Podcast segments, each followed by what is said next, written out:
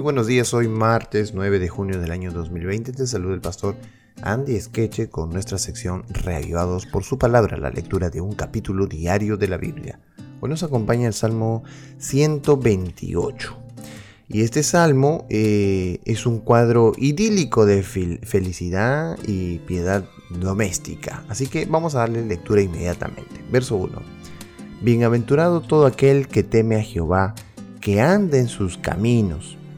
Cuando comieres el trabajo de tus manos, bienaventurado serás y te irá bien. Si todo el salmo fuese solamente este primer versículo y estos dos eh, textos, en realidad seríamos totalmente bendecidos. ¿Sabes por qué?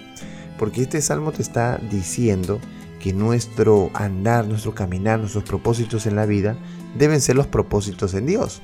Y todo lo demás, todos los planes que tengas, todos serán bendecidos. Increíble. Sin embargo, el texto tiene unos textos más. Verso 3. Tu mujer será como vid que lleva fruto a los lados de tu casa.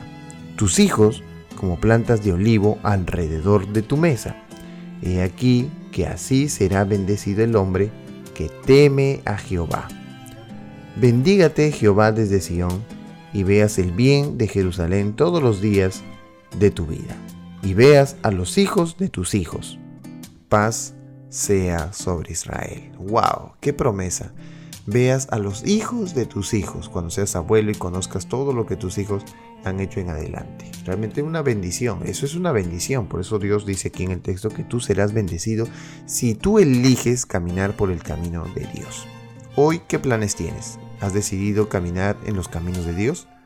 Que Dios te pueda bendecir en esta mañana y seas reavivado por su palabra.